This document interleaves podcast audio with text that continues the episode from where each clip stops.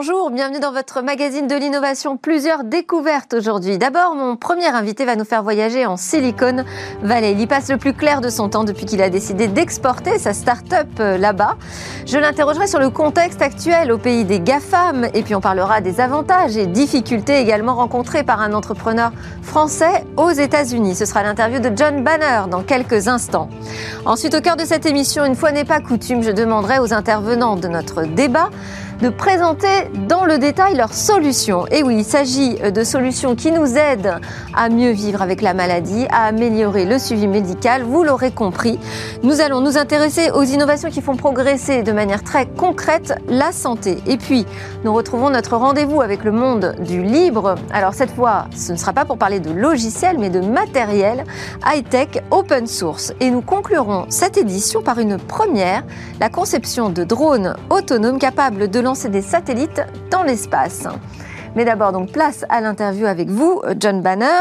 Donc vous vivez à cheval entre Paris et San Francisco. Euh, depuis combien de temps? Euh, Ça fait un petit peu plus d'un an et demi. D'accord. Et alors comment ça se passe en ce moment en Silicon Valley dans ce contexte pandémie mondiale? Ben, Ce qu'on remarque, c'est que les gens ne se rencontrent plus physiquement. Vraiment, là, je suis à Paris, je vois que l'activité continue. À San Francisco, en tout cas, c'est que des visios. Et le contexte est vraiment très particulier. Parce que vous avez euh, des sociétés tech où les employés ont tendance à vouloir sortir de la ville. Et en même temps, vous avez une activité qui reste. Donc c'est vraiment une situation très exceptionnelle. Pourquoi est-ce qu'ils veulent sortir de la ville? Parce que c'est cher. San Francisco, c'est une ville extrêmement chère. Et maintenant, on aurait tendance à penser que les loyers sont plus aussi justifiés dans la mesure où vous avez des sociétés comme Google, par exemple, qui sont fermées jusqu'à l'été, Twitter qui sont fermées pour le moment de manière indéterminée. Donc ça laisse penser pour euh, certains employés, finalement, pourquoi je reste si mon bureau est fermé.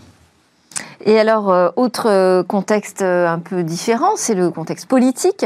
Oui. là, vous êtes en pleine période de transition. Est-ce que ça, c'est un moment un peu délicat à traverser? Oui, alors c'est pour certains, c'est une source d'espoir, notamment pour, imaginons, un entrepreneur français qui souhaitait justement émigrer aux États-Unis. C'est un vrai espoir parce que la plupart des visas soit sont gelés, soit sont retardés alors que euh, sous l'administration Biden, il y aura une reprise à la normale, c'est assez certain. Donc c'est vrai que ça dépend, ça dépend de l'activité, de la situation personnelle, mais d'un point de vue migratoire, ça va être un très bon signe. Et l'écosystème tech euh, là-bas en Valais, il attend vraiment quelque chose de cette nouvelle administration bah, L'écosystème tech a voté pour Joe Biden. C'est-à-dire à San Francisco, je crois que c'est plus de 90% des personnes qui ont voté pour Joe Biden. Donc évidemment, ils sont très très contents. Et ils en attendent quoi? Bah Parce que euh, déjà sur la partie migratoire, c'est vraiment important. Un exemple, une société comme Google, ça fait partie de leur stratégie, même la nôtre, hein, quand on recrute de l'étranger, parce qu'il y a quand même un talent extraordinaire partout dans le monde, quand vous êtes sur un visa qui oblige la personne à être employé de la société pour pouvoir rester, vous le verrouillez. Parce que la Silicon Valley, la problématique, c'est la concurrence. Donc quand vous sponsorisez quelqu'un pour qu'il bosse chez vous, même si Facebook fait cinq fois euh, le salaire de ce que vous lui proposez, il ne pourra pas partir. Et là, euh, quand les visas sont gelés, c'est un vrai problème parce qu'on ne peut plus du coup recruter, plus faire venir de talents extérieurs. Et donc là, le fait qu'on change de présidence, alors il y a le contexte pandémique, hein, mais le fait qu'on change de présidence, ça laisse penser qu'il n'y aura plus ce genre de sujet. Alors, euh, au départ, vous êtes un entrepreneur euh, français en France. Hein. Vous, oui, oui, vous lancez euh, française. Euh, une start-up qui s'appelle Sphère. Au début, c'est un réseau social événementiel, en fait, qui utilise l'algorithme l'IA pour mettre en relation des invités d'un même événement en fonction de leur profil. C'est une innovation qui vous a valu d'ailleurs une reconnaissance ici. Et puis, vous créez une structure aux États-Unis, Wider, Euh, là, le projet change un peu. Vous vous concentrez sur la mise en relation des avocats spécifiquement. Est-ce que c'est la Silicon Valley qui vous a fait euh, voir le marché différemment? Oui, totalement. Pourquoi la Silicon Valley Déjà? Parce qu'il euh, y a même un décalage sur, les avances technologiques. Il y a aussi énormément d'échanges. Par exemple, aux États-Unis, un de mes mentors, c'est John Chambers, l'ancien président de Cisco. Et ça, il y a d'excellents entrepreneurs en France aussi, j'ai d'excellents menteurs aussi ici.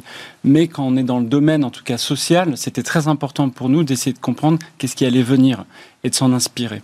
Et en fait, on est parti du milieu de la mise en relation de personnes à euh, utiliser cette même donnée pour arriver dans le paiement. Parce qu'on a compris une chose, c'est que... Alors, j'ai pas, oui, j'ai pas encore parlé. C'est vrai, vous avez... Euh, là, j'en étais juste à la création donc, de Wider qui s'intéressait à la population des avocats. Et donc, étape d'après, vous lancez WiderPay, qui est là une solution euh, pour les aider à réduire les impayés. Oui, en fait, on, la particularité de WiderPay, c'est qu'on utilise la donnée pour indiquer à un avocat quand et comment facturer. Et le résultat, c'est qu'il simplifie, accélère et protège le règlement de ces honoraires. Donc on a utilisé notre expérience de plusieurs années, reconnue euh, pas juste en France par euh, une reconnaissance du concours Lépine, mais au niveau mondial, et on a utilisé cette technologie-là pour savoir quand envoyer une facture, parce que la date d'envoi est primordiale. Et après, on a eu tout un tas d'autres services, dont un qu'on a lancé cette semaine, l'assurance contre les retards de paiement, qui vous donne 90% du montant de votre facture, quoi qu'il arrive à l'échéance, si jamais elle n'est pas payée on a lancé tout un tas de services autour de ça qui permettent à ces avocats de se faire régler beaucoup plus, de passer de 3-4 mois de délai de paiement moyen à, pour un client sur trois, quelques minutes, parce qu'un client sur trois va payer instantanément quand il peut régler en ligne. Donc l'aspect réseau social, vous l'avez oublié.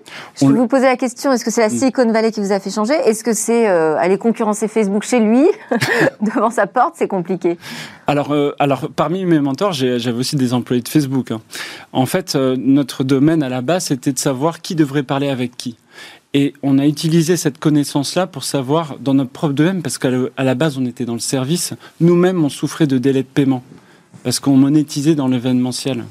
Et donc, euh, quand on est à 4-6 mois de délai de paiement, il y a un problème. Et malheureusement, c'est le cas pour la plupart des métiers de conseil. On facture le soir quand on a le temps.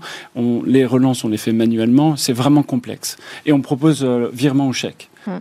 Et donc, euh, quand on se dit qu'en proposant le paiement en ligne, ça accélère déjà les paiements, et quand on se dit qu'il y a une population de personnes qui sont les avocats, qui, eux, souffrent de 3-4 mois de délai de paiement, et que pour 98% des 5 milliards payés en frais d'avocat l'année dernière, c'est réglé hors ligne, par virement au chèque, et que le paiement en ligne accélère tout ça, il y avait une opportunité à utiliser nos connaissances dans un autre domaine. Et finalement, l'avenir nous aura donné raison, mais c'est un coup de chance.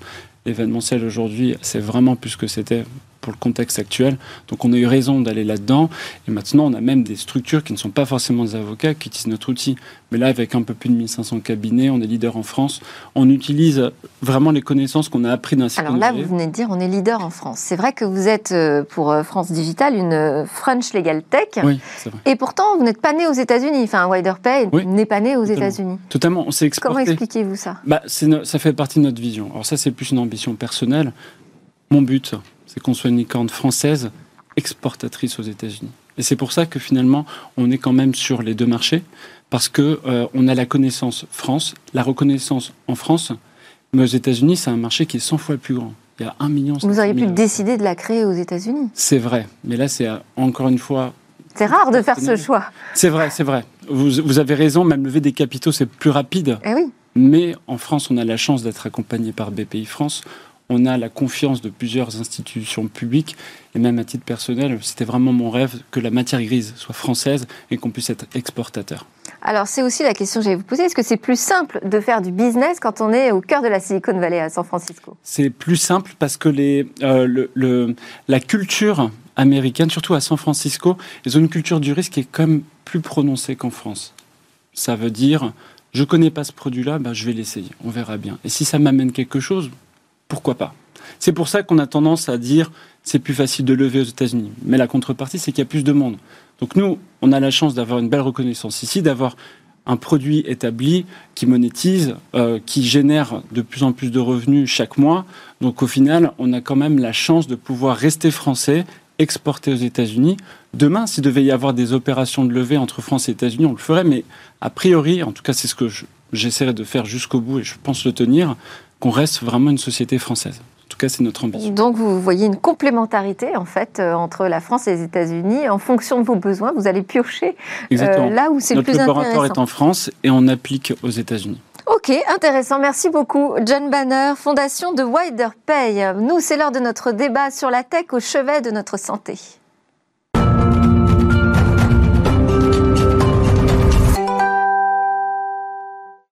Alors plutôt que des discours euh, ou des vœux pieux, j'ai choisi l'option démonstration aujourd'hui. Mes invités ici présents sont la preuve que les technologies peuvent nous aider à améliorer le suivi médical et même notre santé au quotidien. Alors reste à savoir si ces produits sont suffisamment euh, convaincants à la fois pour les patients et pour les médecins. On va voir ça tout de suite très concrètement. Donc avec euh, Laurent Nicolas, PDG et cofondateur de Diabnex, une plateforme universelle de télésurveillance du diabète.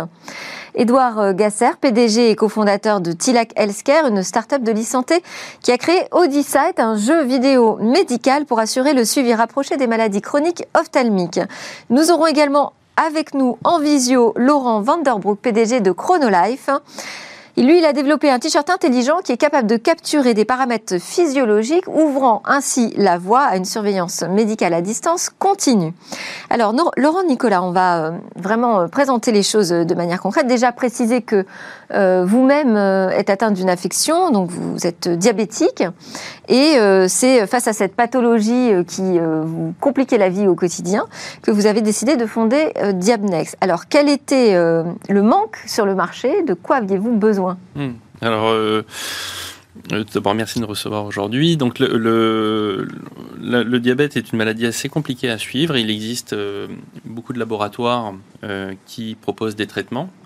Et ce qu'il se passe, c'est que souvent ces dispositifs sont propriétaires et la donnée qui en émane ne communique pas avec les autres systèmes. Et donc, quand on a, enfin, au tout départ, quand j'ai créé euh, Diamnext, c'était la volonté sur, son smartphone, sur le smartphone du patient, de pouvoir récupérer les données de glycémie et d'injection d'insuline, quel que soit le traitement utilisé par le patient.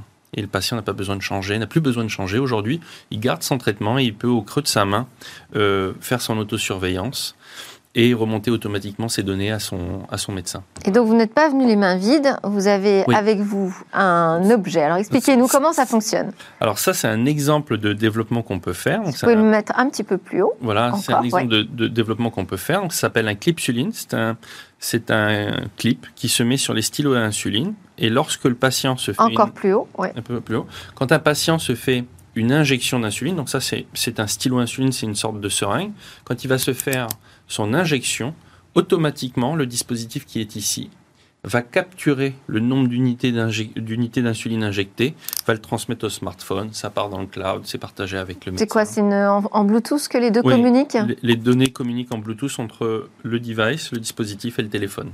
Et ensuite, ça part euh, en 4G, enfin, dans le réseau. Alors, ça part dans le réseau, et donc, euh, il faut posséder l'application, nous, sur notre smartphone, et ensuite, notre médecin également doit avoir la même application. Alors, lui, il a une plateforme web, D'accord, donc il peut consulter depuis son cabinet. Et euh, là, il peut voir pratiquement en temps réel les glycémies du patient, comment le patient réagit par rapport à ses glycémies et le nombre d'unités d'insuline qu'il va s'injecter par rapport à ses glycémies. Et maintenant, on travaille même sur euh, l'évaluation de la quantité de glucides que le patient euh, va euh, manger. Et, cette donnée est aussi partagée avec le médecin. Voilà. Donc c'est un suivi au moment où on fait cette injection uniquement? Alors, les médecins travaillent peu en temps réel. Par contre, ils aiment bien se poser une fois par semaine.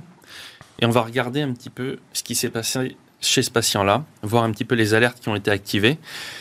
Et là, ils vont faire un feedback au patient en disant tu pourrais peut-être faire ça pour mieux équilibrer ton diabète. Euh, voilà, c'est pas c'est pas du temps réel. Vous n'avez pas euh, tous les jours derrière vous euh, votre votre médecin qui vous accompagne. C'est plutôt de l'hebdo ou du mensuel avec des, des retours d'informations. Alors, Édouard Gasser, vous, euh, vous n'êtes pas venu les mains vides, mais c'est peut-être un petit peu moins spectaculaire comme produit, puisque c'est finalement tout est dans votre smartphone. Hein. Vous avez créé donc euh, Odyssey, qui est un jeu mobile euh, gratuit, mais médical. Là, l'idée, c'est vraiment de suivre de manière rapprochée les patients atteints de maladies ophtalmiques comme la DMLA, qui est la dégénérescence maculaire. comment ça fonctionne alors aussi? Expliquez-nous. Oui, alors c'est très simple en fait. En, 2016, j'ai rencontré le professeur José Alain Sahel, qui est directeur de l'Institut de la Vision, qui m'a parlé du souci qu'il avait pour suivre certains de ses patients quand ils étaient à domicile afin d'optimiser les parcours d'injection. Ces injections anti-VEGF, elles permettent de soutenir la vision du patient. En fait, moi, je venais du monde du jeu vidéo et, en, en, discutant, on s'est rendu compte que ça serait vraiment intéressant de créer un outil qui à la fois engagerait le patient dans une expérience ludique et agréable pour suivre sa pathologie et qui, en même temps, enverrait en temps réel des données sur la vision du patient pour savoir si la la pathologie a évolué. C'est comme ça qu'Odyssa est né. En fait, comment ça fonctionne C'est le rétinologue, l'ophtalmologue, qui va prescrire l'application au patient. Le patient va jouer de manière quasiment quotidienne chez lui. Et si jamais il y a un changement dans sa vision, alors euh, il y a une alerte qui est envoyée à la fois au médecin et au patient pour convenir d'un rendez-vous euh, plus en urgence afin euh, d'optimiser le parcours de soins tout simplement. Mais alors comment est-ce qu'on peut jouer sur un smartphone si on a des problèmes de vue? Alors, c'est un jeu qui a été développé et designé pour justement des patients qui ont des problèmes de vue. Donc, il a été adapté pour la population cible, qui est une population d'un certain âge. donc, c'est un jeu extrêmement simple avec peu de texte. Et puis après, c'est des, des puzzles qui permettent de la reconstitution d'images qui vont s'adapter en fonction de la vue du patient. Et après, on a des modules médicaux qui, eux, vont capter la donnée. Euh, Donc même dans, des cas euh, de dégénérescence prononcée, ça fonctionne, on peut quand même utiliser ce jeu Absolument, alors jusqu'à jusqu'à un certain niveau d'acuité visuelle, hein, bien évidemment, quand on est, quand on est en dessous d'un certain niveau, notamment par exemple 3 dixièmes euh, aux deux yeux, alors à ce moment-là, c'est compliqué de jouer. Mais pendant toute une phase, effectivement, c'est très intéressant. Donc il y a des couleurs, il y a des contrastes Absolument, il y, a, il y a un peu tout ça, il y a surtout des modules médicaux, notamment un module d'acuité visuelle qui permet, euh, grâce au smartphone, de capter euh, comment euh, la vision du patient va évoluer dans le temps. Et ça remplace les petites lignes là qu'on doit lire chez l'ophtalmo En fait, exactement. Ça remplace, ça remplace une méthode standard de mesure d'acuité visuelle qui est, qui est la même, qui a été faite depuis 1862. Nous, on l'a, on l'a digitalisé, on l'a mis dans son smartphone pour pouvoir suivre à domicile la vision du patient. Et ça marche avec tous les smartphones? Ça marche avec Apple, Android, sur plus de 3000 téléphones, effectivement. Alors, nous allons donner la parole à Laurent Vanderbroek, PDG de Chronolife. Bonjour Laurent. Bonjour. Alors, vous, vous allez nous parler d'un t-shirt que vous avez breveté et qui est utilisé pour faire de la surveillance médicale. Qu'est-ce qu'il a de, particulier? Quelle est euh, sa face innovante? C'est à l'intérieur Ce qu'on voit à l'image, c'est des capteurs à l'intérieur? Oui, donc c'est un t-shirt euh, très confortable qui a 10 capteurs intégrés dans le t-shirt que vous n'avez pas besoin d'ailleurs de retirer pour le passer euh, à la machine au lavage. Il est entièrement lavable tel quel avec toute l'électronique euh, intégrée. Les 10 capteurs génèrent 6 paramètres physiologiques, un électrocardiogramme pour euh, le cœur, la respiration thoracique, la respiration abdominale, la température du corps, l'impédance pulmonaire pour repérer les œdèmes et l'activité physique du porteur. Et là, aujourd'hui, c'est euh, utilisé par euh, des gens qui ont envie de surveiller leur état de santé ou il y a une vocation médicale? Il a une vocation euh, médicale. Euh, il a été d'ailleurs euh, certifié santé la solution. Donc quand je dis la solution, c'est le t-shirt plus l'application sur smartphone plus les serveurs certifiés qui collectent les données et qui mettent à disposition ces données aux, professionnels de santé. La solution a été certifiée santé et elle est déployée aujourd'hui pour le suivi en continu et en mode de vie réel des patients atteints de pathologies chroniques, principalement l'insuffisance cardiaque chronique et les insuffisances respiratoires. Alors, il y a euh, une surveillance en temps réel, mais si j'ai bien compris, il y a aussi euh, l'idée de pouvoir prédire en amont, euh, d'arriver le plus tôt possible avant, avant le déclenchement d'un problème. Quel est le niveau de fiabilité des prédictions? Alors à la fois la solution est utilisée en effet pour ce qu'on appelle la télésurveillance, c'est-à-dire la, la, gestion à distance euh, et le monitoring des, des patients euh, à distance, mais aussi en effet un des brevets de ChronoLife, c'est un algorithme prédictif hein, qui permet, en faisant la fusion de toutes les données générées par le t-shirt au niveau de l'application sur le smartphone du patient, de dresser, on va dire, un bilan de santé, euh, de l'état de santé du, du, patient. Et si cet état de santé euh, évolue euh, dans le temps ou prend la forme euh, et la forme caractéristique d'une pathologie quelconque, à ce moment-là, une alerte est, générée. Donc l'objectif, c'est non seulement de faire de la surveillance, mais également de faire de la prédiction. Et une étude clinique est en cours en Europe, dans six pays différents, avec 25 hôpitaux, pour euh, prouver que le, cet algorithme est capable, sur la base des données générées par le t-shirt, est capable de faire de la prédiction dans le domaine de l'insuffisance cardiaque chronique et de prédire une, une décompensation avant qu'elle ne survienne, plusieurs jours avant qu'elle ne survienne. Plusieurs jours, d'accord. Vous en êtes tous passés par là, par des euh, études cliniques euh, sur vos produits? Alors, bah, bah, on a eu beaucoup de chance en fait, avec le diabète, c'est que il y a eu énormément d'études qui ont prouvé que la télésurveillance euh, soigner les gens, quelque part. Donc on n'a pas eu besoin de le faire et on a pu avoir un remboursement Sécu qui existe, un remboursement de la CEPAM de, qui existe en France mais qui existe également dans d'autres pays. Donc vous avez le statut de dispositif médical? Oui, classe 1 parce que le niveau de, le niveau de si vous voulez, de risque pour le patient est faible, donc on est euh, CE classe 1, euh, et euh, les études ont été faites par énormément de centres hospitaliers dans le monde. Par contre, aujourd'hui, on essaie de montrer que Diamnext se distingue en soignant encore mieux les gens. Et c'est vrai que là, on lance des études où Diamnex est clairement mis en avant. D'accord. Et comment ça se passe pour vous, Edouard Gesser Oui, nous, on a fait effectivement des études pour montrer qu'il y avait bien équivalence entre les données qui sont récupérées par, euh, par Audisite et puis euh, les méthodes euh, ophtalmologiques standards qui sont faites dans les centres. Et ça, c'est pas forcément une condition de mise sur le marché, mais c'est une condition pour être un dispositif médical remboursé par la sécurité sociale bah, C'est indéniable. Je pense qu'il faut déjà, pour le médecin et pour les patients, les, les, rassurer et montrer qu'il y, a bien, il y a bien équivalence et qu'il y a une, valeur clinique dans le dispositif. Nous, on a un dispositif médical également. Après, on va continuer à augmenter notre, notre claim médical avec des études pour montrer effectivement l'impact sur le parcours de soins de l'utilisation de, de, de, la télésurveillance en ophtalmologie avec un outil comme, euh, comme Audisight. Alors là, on a trois exemples hein, de dispositifs euh, assez innovants euh, pour le suivi médical. Est-ce que euh, vous fonctionnez ensemble? Est-ce qu'on a un début de compatibilité entre les produits? Moi, je pense qu'on le voit de plus en plus. Euh, on se rend compte qu'il y a des gros sujets. Parce qu'on peut très bien avoir euh, une dégénérescence maculaire et du diabète. Hein, on est bien mmh. d'accord. Hein.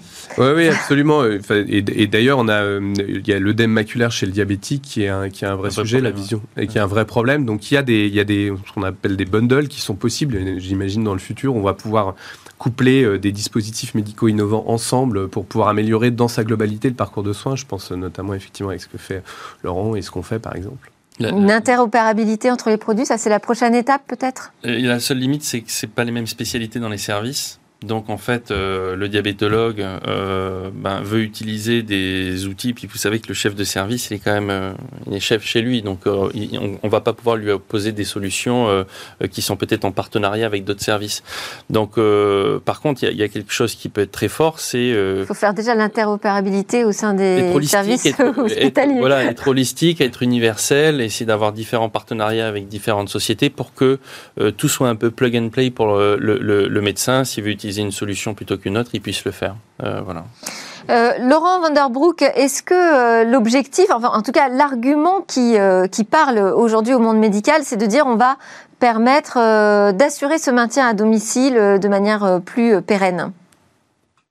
Bah, déjà, on n'a pas, on n'a pas le choix aujourd'hui, hein, que ce soit en Europe ou ailleurs, euh, en raison de la saturation des hôpitaux, de la réduction du nombre de lits et de l'augmentation des patients atteints de pathologies chroniques. On est le, système hospitalier est obligé aujourd'hui de faire du télésuivi de patients euh, à domicile pour ne faire revenir à l'hôpital que le patient qui a vraiment besoin de, de soins. Je crois que ce qu'il faut voir comme bénéfice à travers euh, la télésurveillance, c'est pas seulement de baisser les dépenses de santé et d'améliorer le parcours patient.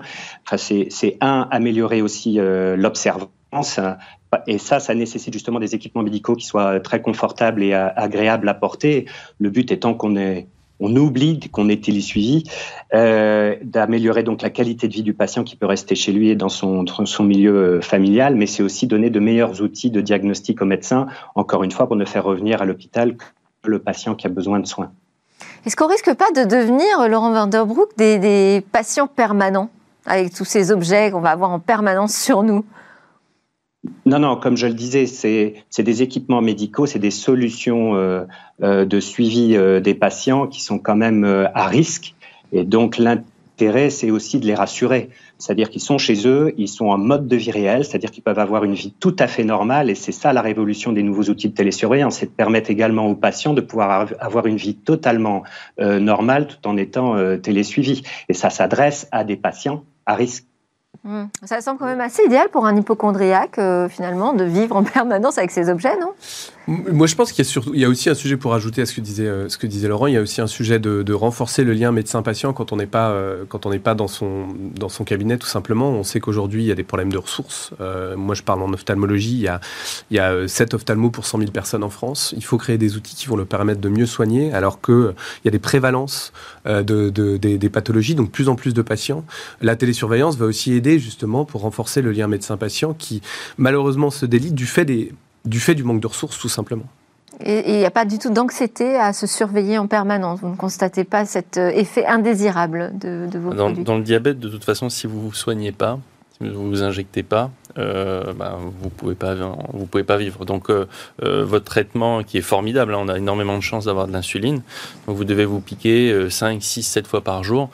L'idée, c'est de pour le patient, dans son traitement, rajouter euh, rien du tout, enfin pratiquement rien, pour que ça soit complètement transparent. Et pendant longtemps, euh, la baseline de Diamnex, c'était euh, le suivi de votre diabète sans rien faire de plus. Sans rien faire de plus que vos piqûres.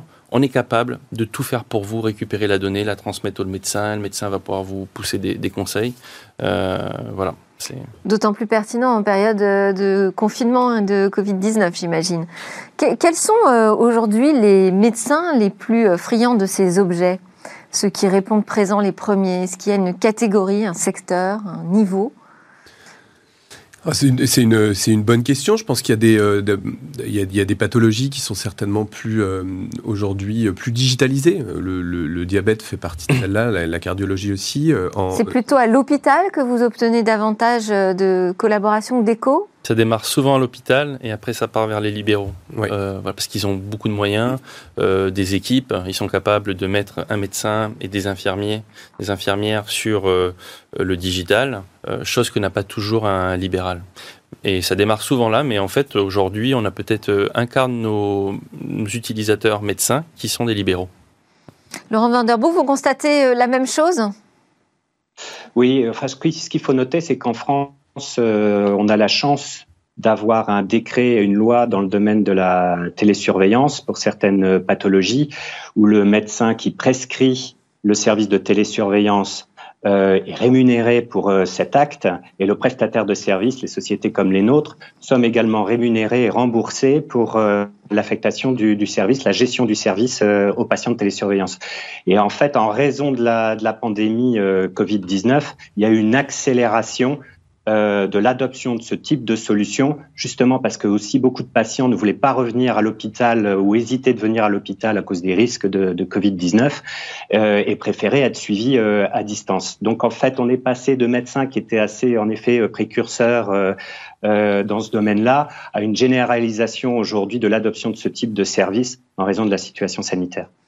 Est-ce que ça modifie aussi le rapport médecin-patient au sens où on a tous les mêmes informations? Là, pour le coup, il y a une transparence, il y a une horizontalité.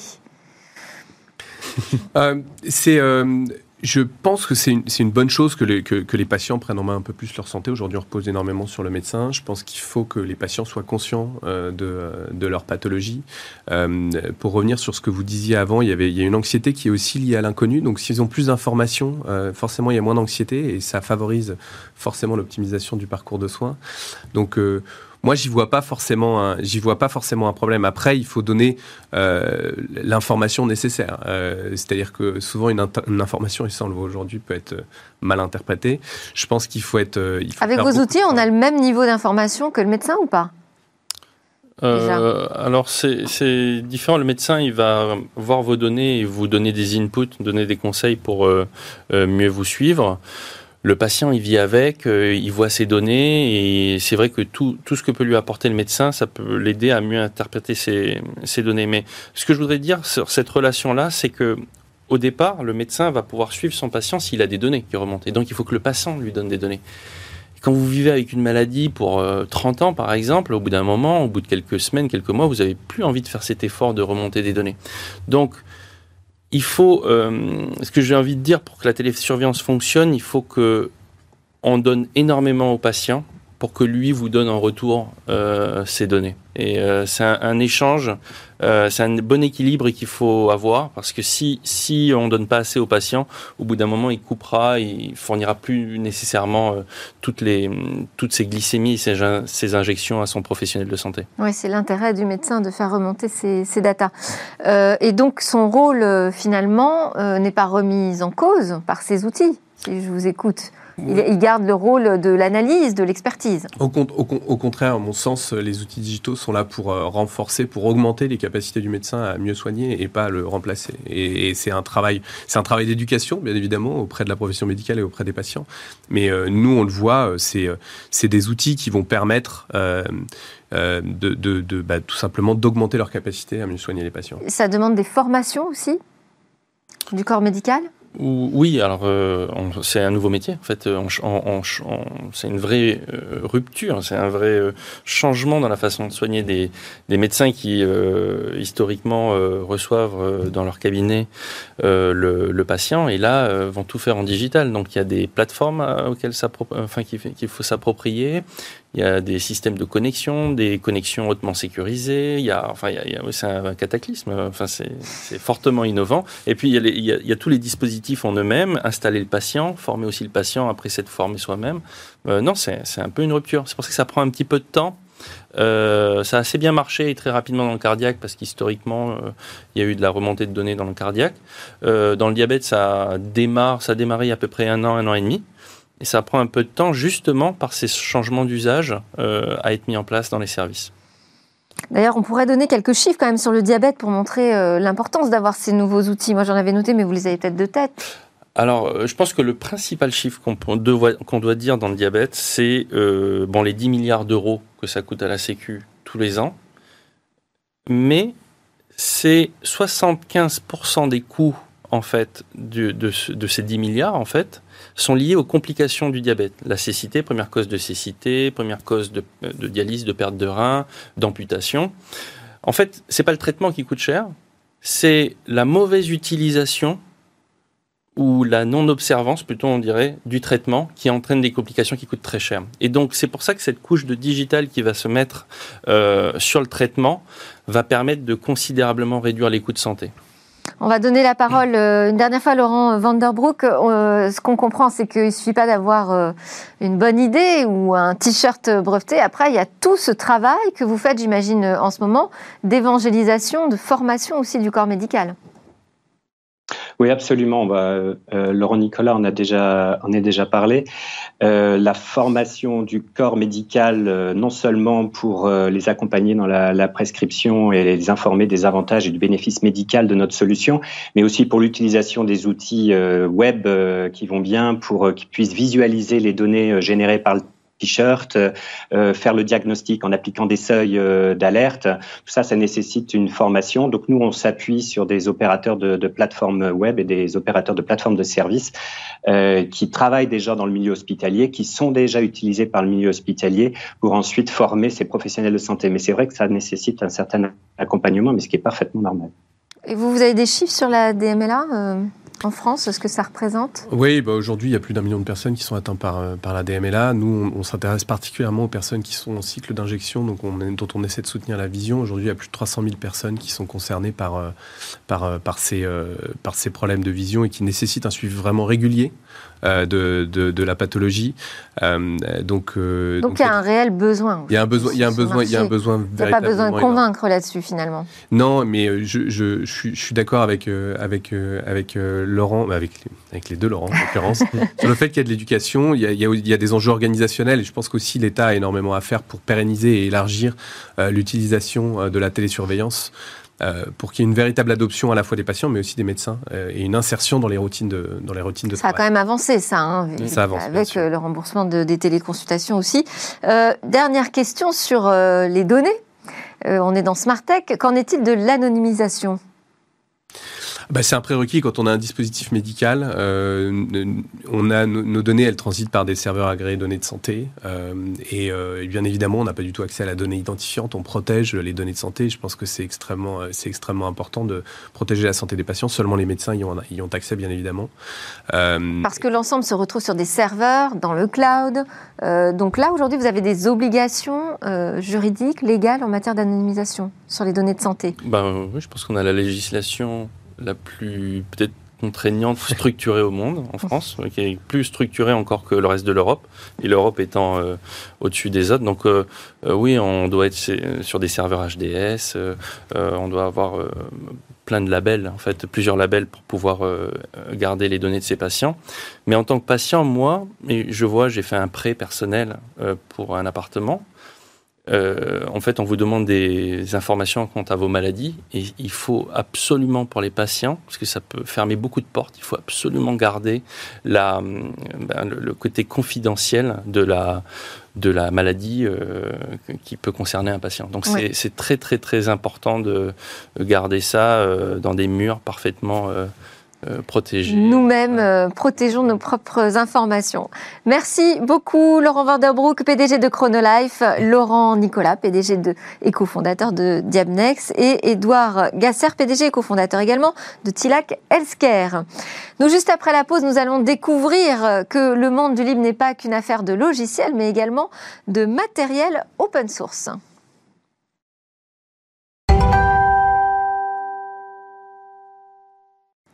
Nous sommes de retour sur le plateau de Smartech pour notre rendez-vous avec le monde du libré. Jean-Paul Smets, PDG de Rapid Space. Bonjour Jean-Paul. Bonjour Delphine. Alors cette fois, tu vas pas nous parler de logiciel, mais de matériel. Oui, et donc on sait tous qu'un logiciel libre, c'est un logiciel qu'on a la liberté d'utiliser, de copier, d'étudier et de redistribuer, et dont on a le code source. Bah, pour le matériel, c'est la même chose. Le matériel libre, c'est du matériel qu'on a le droit d'utiliser, qu'on peut copier, dont on peut étudier le fonctionnement et dont on a les plans. Et alors, est-ce que moi, je peux utiliser du matériel open source? On utilise tous les jours sans ah. t'en rendre compte. Pourrais tu te connectes par exemple à Twitter ou à Facebook ou à Booking.com. Derrière, ce sont des serveurs qui sont du matériel libre dont tous les plans sont publiés sur Internet. Ok, et donc là, ça va être Noël. Est-ce qu'on a euh, des idées de cadeaux, Jean-Paul, euh, open source? Alors moi, je conseille un petit ordinateur qui s'appelle le Terrestre d'un ancien prince Thrace du 5e siècle avant Jésus-Christ, qui est fait par des Bulgares. Ça arrive comme un kit avec des centaines de pièces, un peu comme un énorme puzzle. Certaines ont la taille d'une batterie, d'autres d'une tête d'épingle. Il faut deux heures environ pour le monter. C'est marrant et en même temps un peu stressant, c'est pas ça marcher à la fin. Mais euh, l'intérêt, c'est qu'on se souvient toute sa vie de ce qu'il y a dans un ordinateur, comment ça fonctionne et c'est utilisé dans l'enseignement en Bulgarie. Ah oui, c'est une vocation éducative. Euh, en dehors de l'informatique, est-ce qu'il y a d'autres euh, matériels libres? Bah, les cinéastes, par exemple, à Vienne, ont conçu une caméra avec des informaticiens qui s'appelle la caméra Axiom.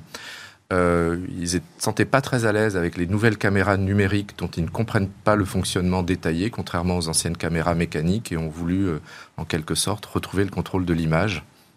Ah, c'est tout l'intérêt de l'open source, c'est d'avoir le, contrôle euh, sur le matériel. Est-ce que ces, ces produits viennent aussi de communautés open source du monde du libre? On a les deux cas, comme d'habitude en Europe des PME euh, qui euh, font leurs produits dans leur coin. Euh, ça peut être Nitroki en Allemagne qui fait des dispositifs de sécurité matérielle libres et qui ensuite vont aller voir l'Open Source Hardware Association pour obtenir la certification qui signifie que tous les plans ont bien été transmis. Aux États-Unis, on a des soi-disant communautés qui sont souvent des émanations des GAFAM, fonctionnent plus comme des réseaux d'affaires ou des consortiums une PME européenne peut en faire partie, mais on va moins l'écouter qu'un tel. Et le plus célèbre s'appelle l'Open Compute Project. Et on ne faut pas oublier non plus le monde de l'enseignement et académique. C'est euh, l'Institut Design d'Ivrea dans le nord de l'Italie qui a conçu le projet Arduino, qui est très connu chez les amateurs d'informatique embarquée. Et le CERN, comme toujours, qui a aussi inventé le web, a fait l'une des licences de matériel libre les plus utilisées. Est-ce que tu as euh, du matériel libre français aussi à nous recommander? Alors, pour le Covid, la bulle de protection personnelle a été inventée à l'Université de Grenoble et permet euh, à un malade du Covid de, s'isoler tout en se déplaçant.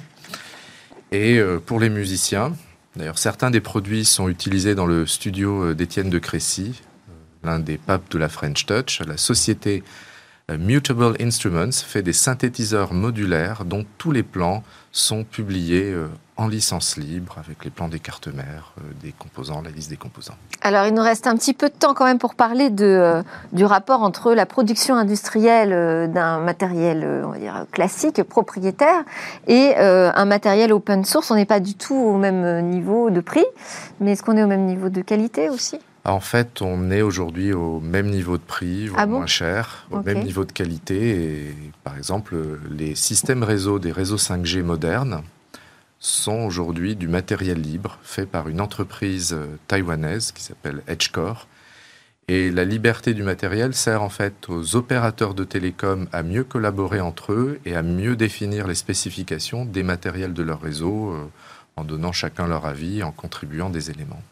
Est-ce qu'il y a euh, un lieu, un site, un endroit où on peut trouver facilement du matériel libre à s'offrir à Noël? Olimex pour le terrestre, c'est le plus facile. Sinon, vous allez regarder le site de la Open Source Hardware Association, qui a une liste de produits classés par type, musique, euh, santé, par pays, France, Espagne, Allemagne, etc. Et, là, il n'est pas trop tard euh, pour recevoir son cadeau à Noël Délai de livraison? Je... il y a encore une chance chez Olimex. D'accord. Ok, très bien. Merci beaucoup, euh, Jean-Paul Smets, de nous avoir euh, ouvert les yeux sur tous ces produits euh, open source. Jean-Paul Smets, PDG de Rapid Space. Avant de se quitter, on va terminer avec la découverte du premier drone autonome capable d'envoyer des satellites dans l'espace.